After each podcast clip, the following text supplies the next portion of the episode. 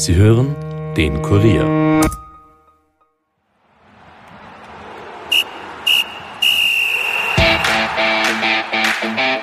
Das erste Wiener Derby des Jahres liegt hinter uns, zwei EM-Quali-Spiele des österreichischen Nationalteams vor uns. Die Bundesliga hat also eine kurze Verschnaufpause. Gemeinsam mit dem Kollegen Alexander Strecher will ich auf den 3 zu 1 Sieg Rapid bei der Wiener Austria zurückblicken und analysieren, aber auch über die Chancen des ÖFB-Teams gegen Lettland und den Polen sprechen. Mein Name ist Stefan Berndl und ihr hört die neunte Episode der Korea Nachspielzeit. Viel Vergnügen!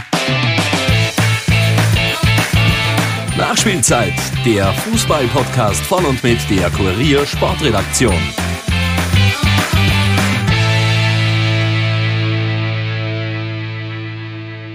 Herzlich willkommen zurück bei einer neuen Episode. Die sechste Bundesliga-Runde, die letzte vor einer kurzen Länderspielpause, hatte es wieder in sich. So gab es ja etwa das erste Wiener Derby des Jahres am Sonntag, das Rapid für sich entscheiden konnte. Aber wie gewohnt, alles der Reihe nach. Erst einmal zu den Spielen vom Samstag. Während Mattersburg nach vier Niederlagen in Folge bei der Admira mit 3 zu 1 gewinnen konnte, sorgten die Niederösterreicher für den ersten Trainerwechsel der Saison. Rainer Geier musste nach nur einem Punkt aus sechs Spielen gehen. Klaus Schmidt, der zuletzt bei Mattersburg und Altach coachte, übernimmt. Derweil gab es für den LASK nach dem Aus im Champions League Playoff auch in der Liga die erste Niederlage. Der WAC reiste als Tabellendritter nach Pasching und nach einem 1-0-Sieg mit drei Punkten im Gepäck wieder nach Hause. Lask-Trainer Valerin Ismail wusste jedenfalls um die Doppelbelastung seines Teams in den letzten Wochen und freute sich auf die kurze Verschnaufpause, die jetzt mit der Länderspielpause wartet. Und das war einfach die Bestätigung, dass ohne Rotation, dann wird schwierig. Und äh, natürlich, wenn kurzfristig noch zwei Spieler nicht dabei sein können, dann muss, muss man versuchen, als Mannschaft alles abzufangen. Deswegen, wir nehmen das hin. Wir sind äh, Sportler, wir haben verloren heute, aber wir haben trotzdem eine gute Saisonstart äh, hingelegt. Das war viel, viel Kraft gekostet, diese, diese äh, internationale Niveau. Und deswegen glaube ich, dass wir uns erstmal in, in erster Linie uns erholen müssen. Während sich der Lask erholen muss, durfte der Wolfsberger C jubeln. Trainer Gerhard Struber zog im Interview mit Sky daher auch ein sehr positives Fazit. Ich denke einfach, wir haben so ein Stück weit nur mehr wollen wie der Gegner heute. Und uh, wir haben alles in die Waagschale geworfen. Die Jungs haben uh, eine richtig souveräne, reife Leistung am Platz gebracht. Das hat es braucht gegen so einen Gegner, der auch so eine Wucht mitbringt. Und wir haben einfach alles reingeschmissen, was uns heute zur Verfügung gestanden ist. Und am Ende, finde ich, hätte der Sieger noch höher ausgehen können. Siegtorschütze in diesem Spiel war Routinier Michael Lindl, der zehn Minuten vor dem Ende des Spiels zum 1 zu 0 für den WRC traf. Der 33-Jährige gehört mit zwei Toren und sechs Vorlagen zu den erfolgreichsten Scorern der Liga. Er bilanziert nach dem Spiel folgendermaßen. Ja, ich glaube, das sind zwei sehr gute Mannschaften aufeinander getroffen, äh, die natürlich ihre Qualitäten haben im Verteidigen, aber auch in der Offensive. Ja, natürlich hier, hier in Linz äh, muss immer ein bisschen Geduld dabei sein, muss auch ein bisschen Glück dabei sein. Ähm, ja, und da muss halt vorne eiskalt zuschlagen, das ist uns heute geglückt. Der WRC knüpft nach dem dritten Platz in der Vorsaison an den starken Leistungen an. Als Ansage an den Rest der Liga will Lindl diesen Sieg gegen den Lask aber nicht verstanden wissen. Ansage weiß ich nicht. Ähm, ich glaube, wir haben letztes Jahr gezeigt, dass wir eine Riesenqualität haben und dass wir letztes Jahr auch verdient Dritter geworden sind und da, da knüpfen wir einfach an. Wir haben uns wieder punktuell gut verstärkt. Ja, der, der Kader ist eigentlich sonst äh, relativ gleich geblieben und ja, wir haben Qualität, das wissen wir. Wir haben das Selbstvertrauen, dass wir jetzt überall hinfahren, auch dort gewinnen wollen. Das sind wir heute auch aufgetreten. Von der Niederlage des LASK profitiert auch Serienmeister Salzburg, denn der gewann auch sein sechstes Saisonspiel, das fünfte in Folge, in dem vier oder mehr Treffer gelangen. Die Salzburger sind also weiter das Maß aller Dinge. Trainer Jesse Marsch bleibt aber noch auf dem Boden, zumal die Doppelbelastung, die der Lask ja bereits hatte, erst wartet.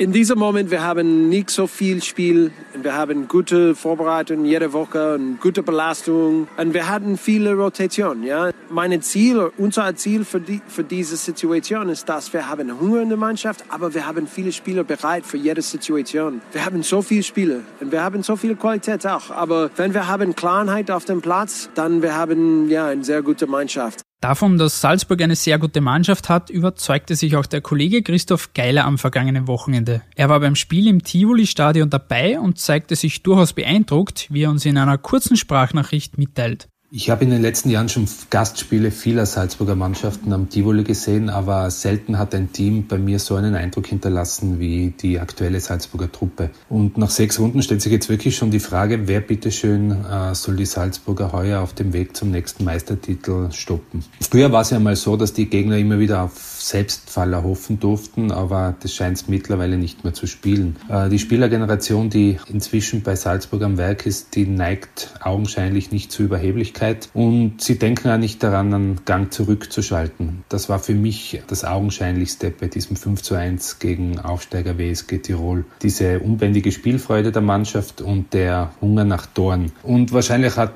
Trainer Jesse Marsch nicht umsonst nach dem Spiel die Mentalität seiner Mannschaft explizit hervorgestrichen und nicht ohne Stolz gesagt, dass er Spieler hat, die nie zufrieden sind. Und deswegen sieht er auch ein Team mit Zitat vielen, vielen, vielen Möglichkeiten, auch international. Die Niederlage für WSG Tirol kam zwar nicht unbedingt überraschend, deren Trainer Thomas Silberberger ortete aber eine gewisse Ängstlichkeit gegenüber dem scheinbar übermächtigen Gegner aus Salzburg.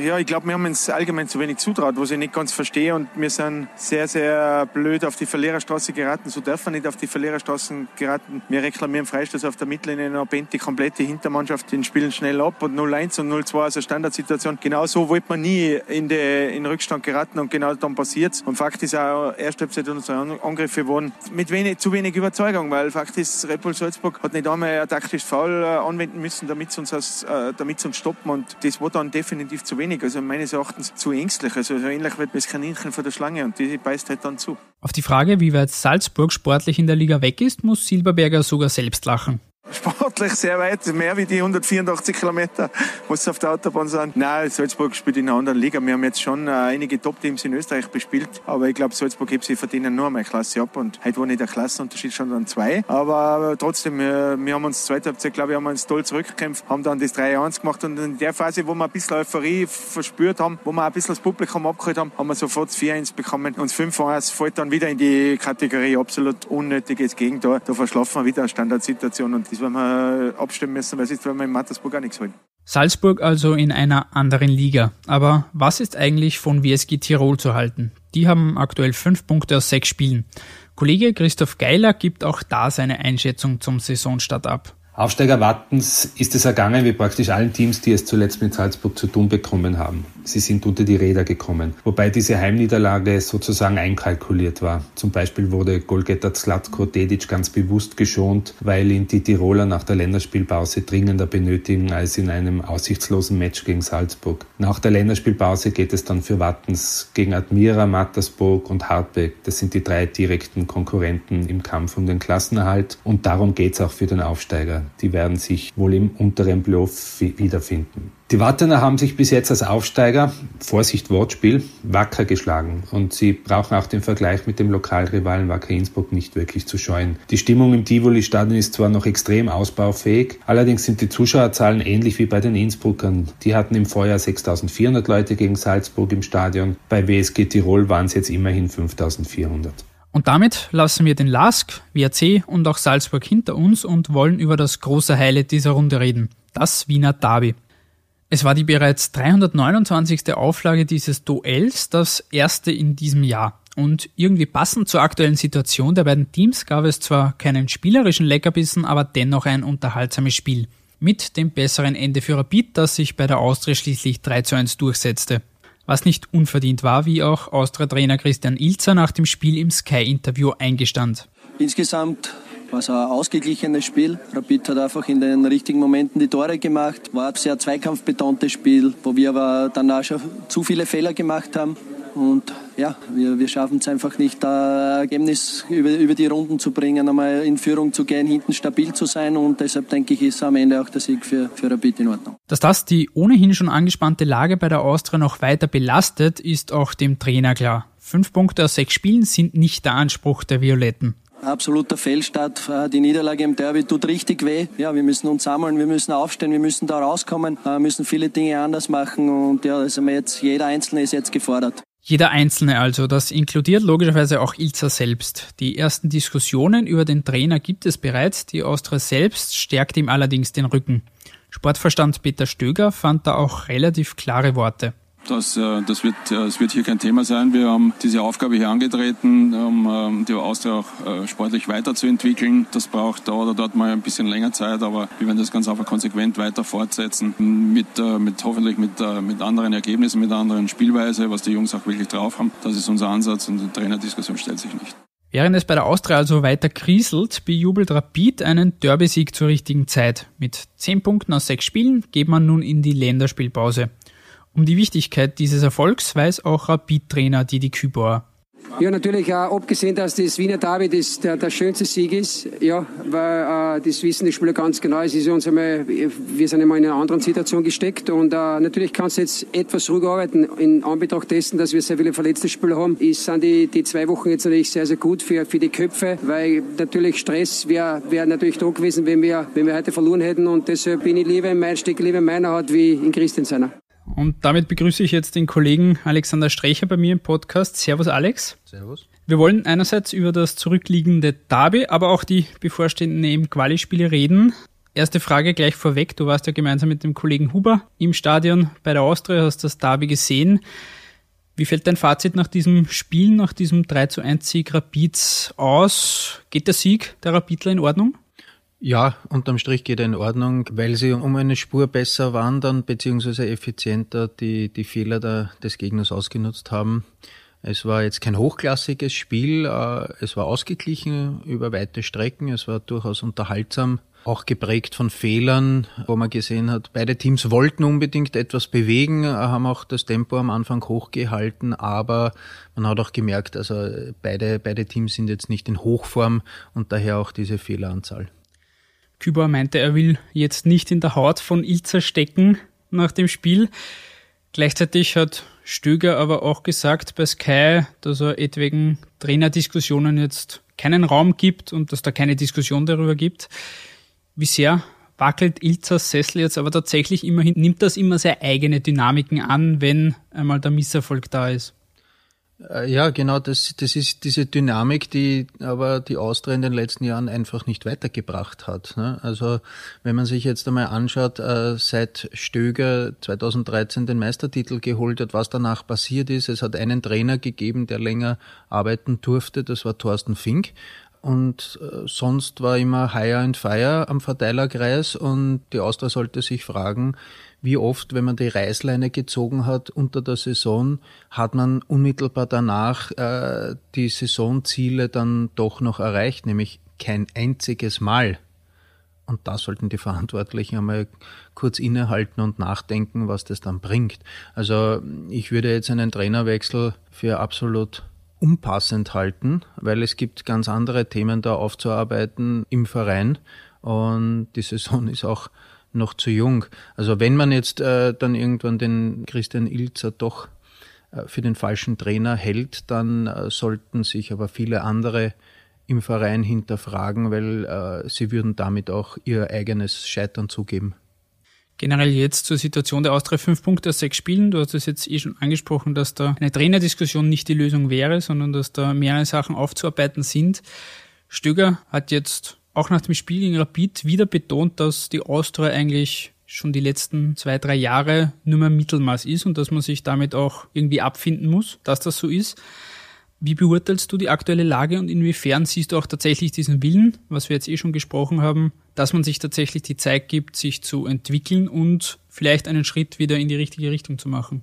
Peter Stöger hat absolut recht. Die Austria ist seit zwei bis drei Jahren nicht mehr als Mittelmaß. Äh, sie orientieren sich an dem Europacup-Platz als Saisonziel und jedes Mal scheitert man entweder oder man kommt mit Ach und Weh dann doch dorthin, so wie in der letzten Saison. Von Souveränität eigentlich keine Spur. Wie weit der Wille ist, das zu akzeptieren? Ja, akzeptieren kann man schon. Aber die Frage ist halt, wie geht man im Umfeld damit um, dass plötzlich die Austria vielleicht nicht unbedingt den Europacup-Platz als Saisonziel ausruft, sondern vielleicht einfach nur sagt, wir wollen uns in dieser Saison qualitativ verbessern.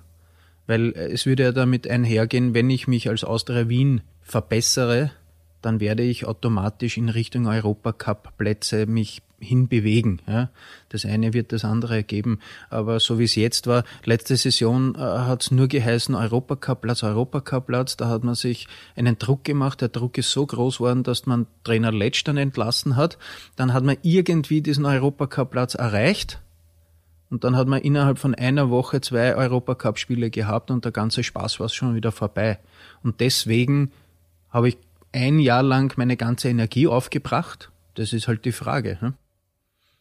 Ganz kurz noch, bevor wir jetzt auf die beiden Länderspiele eingehen, die jetzt auf uns warten. Es ist jetzt die erste kleine Pause nach sechs Spielen in der Liga.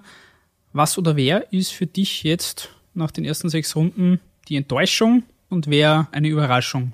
Zu den Enttäuschungen oder die Enttäuschung ist natürlich die Austria, weil, äh, ja, wie gesagt, äh, da ist halt die Frage, wie weit der Trainer, und das ist, zählt zu seinen Aufgaben, der Trainer jetzt die Spieler besser machen kann und diese Qualität anheben kann. Für die Austria wird sehr, sehr schwer, wenn man blickt auf diese Meistergruppe. Da fehlen schon einige Punkte und so leicht wird es dann auch nicht, auch wenn man sagt, sechs von 22 Runden sind erst gespielt. Aber die Austria braucht jetzt einen Lauf von zwei, drei Siegen, dass sie überhaupt einmal hinschnuppern können in, in diesem Bereich. Also die Austria ist definitiv eine Enttäuschung. Überraschend stark finde ich den WAC. Auch der Lask nach dem Abgang von Glasner, wie das eigentlich relativ reibungslos funktioniert hat mit Ismail als neuen Trainer. Und ja, sensationell halt auch der Auftritt von Salzburg, mit welcher Wucht, mit welcher Selbstverständlichkeit da weiter gespielt wird. Bin schon gespannt, wie sie sich dann in der Champions League tun. Das wird dann sehr, sehr interessant. So, damit kommen wir jetzt zum Nationalteam. Letzte Woche hat Teamchef Franco Foda den Kader bekannt gegeben für die beiden Spiele gegen Lettland am Freitagabend und dann in Polen am Montagabend. Einerseits wurde Torhüter Heinz Lindner nicht mehr berücksichtigt. Dafür steht Lars Goli Alexander Schlager erstmals im Kader. Und neben Schlager hat es jetzt kurzfristig doch noch ein zweiter Lastspieler in den Kader geschafft mit Geuginger, der es anstelle von Peter Schul reingeschafft hat. Da hat es auch einige Diskussionen gegeben. Beim LASK waren nicht alle so glücklich darüber, dass letzte Woche nur der Torhüter nominiert ist, gerade nach den Auftritten auch international. Wie beurteilst du den Kader jetzt für die beiden Spiele? Ein Kader kann man immer diskutieren, es gibt immer Pro und Contra. Alexander Schlager hat sich's verdient, der hat schon längere Zeit, finde ich, auf gutem Niveau sich präsentiert, auch im Europacup, auch bei der U21 Europameisterschaft. Also er hat internationale Spiele schon absolviert und hat da eigentlich immer eine gewisse Sicherheit ausgestrahlt. Bei Heinz Lindner war es ganz einfach, er ist auf Vereinssuche, hat auch kein Mannschaftstraining, das war eben offiziell die Begründung. Mein Torleute ohne Spielpraxis haben wir schon in der Vergangenheit gehabt, aber jetzt ganz ohne Mannschaftstrainingspraxis war, war vielleicht dem, dem Teamchef zu unsicher. Ansonsten, ja, der Kader war eigentlich irgendwie vom Personellen her durchaus so zu erwarten. Es werden jetzt auch die ersten Länderspiele für Marco Arnautovic nach seinem Wechsel nach China. Also da wird auch ein bisschen drauf geschaut werden, wie es dem jetzt geht im Nationalteam. Was erwartest du dir? Glaubst du, dass man da jetzt schon irgendwie etwas sieht, dass er nicht mehr in der leistungsstarken Liga Premier League spielt, sondern eben in China? Oder wird er genauso auftreten wie schon zuvor? Also ich hoffe nicht, dass er jetzt irgendwie einen radikalen Qualitätsabfall zu verzeichnet hat in so kurzer Zeit. Nein, ich glaube nicht. Also äh, er ist ja schon letzte Woche nach dem äh, letzten Spiel in Shanghai nach Wien gereist. Das heißt, er, er, hat auch keinen Jetlag. Er ist äh, eigentlich ausgeruht jetzt in das Teamcamp nach Saalfelden eingerückt. In der Vergangenheit äh, weiß man ja, dass, dass Marco Arnautovic immer gerne für Österreich gespielt hat, dass ihm das Nationalteam ein, ein Anliegen ist. Und er betont es zwar immer wieder auffällig, aber ich denke, man kann ihm das durchaus abnehmen. Na, ich glaube, er hat richtig Lust aufs Nationalteam und will auch zur Euro und innerhalb von zwei Monaten oder was, dass er plötzlich äh, das Kicken verlernt hat. Nein, glaube ich nicht. Dann zu den beiden Spielen selbst. Am Freitag das Heimspiel gegen Lettland. Die sind letzter der Quali-Gruppe. Die haben nach vier Spielen noch keinen Sieg, haben erst ein Tor geschossen und 13 bekommen. Also eine relativ klare Ausgangslage. Alles andere als ein Pflichtsieg kann da eigentlich für Österreich nicht drin sein, oder? Davon gehe ich aus. Also wenn man zu einer Euro will und äh, schon den Auftakt jetzt verpatzt hat mit zwei Niederlagen gleich, dann muss man Lettland daheim schlagen. Ich glaube, das wissen alle im Nationalteam und ich bin aber überzeugt, dass das gelingt. Deutlich schwerer wird es dann schon am Montag. Da geht's nach Polen und da hat man ja den Heimauftakt verpatzt in die Quali-Gruppe, indem man 0 zu 1 verloren hat gegen Polen. Was erwartest du jetzt für das Rückspiel in Warschau? Wie stehen da die Chancen für das österreichische Team? Also wenn man sich erinnert, das Heimspiel war zwar dann schlussendlich mit 0 zu 1 eine Enttäuschung, aber aus dem Spiel heraus waren wir über weite Strecken ebenbürtig, haben auch äh, Möglichkeiten gehabt. Also wir waren jetzt nicht unterlegen in dem Sinn. Daher glaube ich auch, dass Österreich in Warschau Chancen hat auf einen Punkt, auf drei Punkte. Wenn man daheim Lettland zuerst schlägt, dann wäre, glaube ich, in dieser Euro-Rechnung jeder Punkt, den man mitnimmt aus Polen, so quasi ein, ein Bonuspunkt, ein Zuckerl. Und ich traue den Österreichern zu, dass sie sich da das eine oder andere Zuckerl einfach mitnehmen. Damit sind wir auch schon wieder am Ende dieser Episode, lieber Alex. Vielen Dank fürs Dabeisein. Danke. Danke auch wie immer an Sky für die Interviews und das größte Dankeschön geht natürlich an euch, liebe Hörerinnen und Hörer. Wenn euch dieser Podcast gefällt, gilt wie immer, bewertet uns, abonniert uns, teilt uns. Euer Moderator, also meine Wenigkeit, verabschiedet sich jetzt in einen dreiwöchigen Urlaub. Ihr werdet aber in dieser Zeit dennoch regelmäßig eine neue Episode bekommen. Hört also gerne auch beim nächsten Mal dann wieder rein. Bis dahin eine schöne Woche und bis bald.